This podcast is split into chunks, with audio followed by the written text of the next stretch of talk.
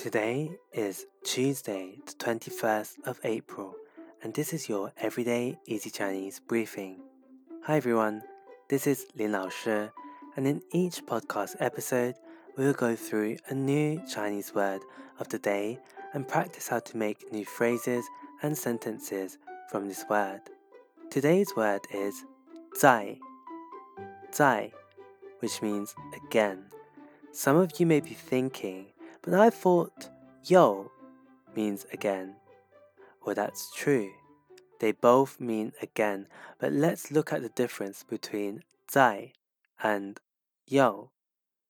在 is used when you are trying to express that something is going to happen again in the future. For example, if you were late to work and was scolded by your boss, you can tell him or her that 我以后 不会再迟到。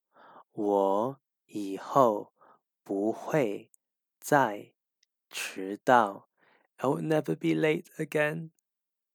Now let's look at yo, which is again, but used for past actions. For example, if you and your friends were going on a trip, you know, there's always that one friend that is always late again and again. You can complain to him or her by saying 你又迟到了，你又迟到了。You are late again. So over here, the person is already late, so it is an action that happened in the past.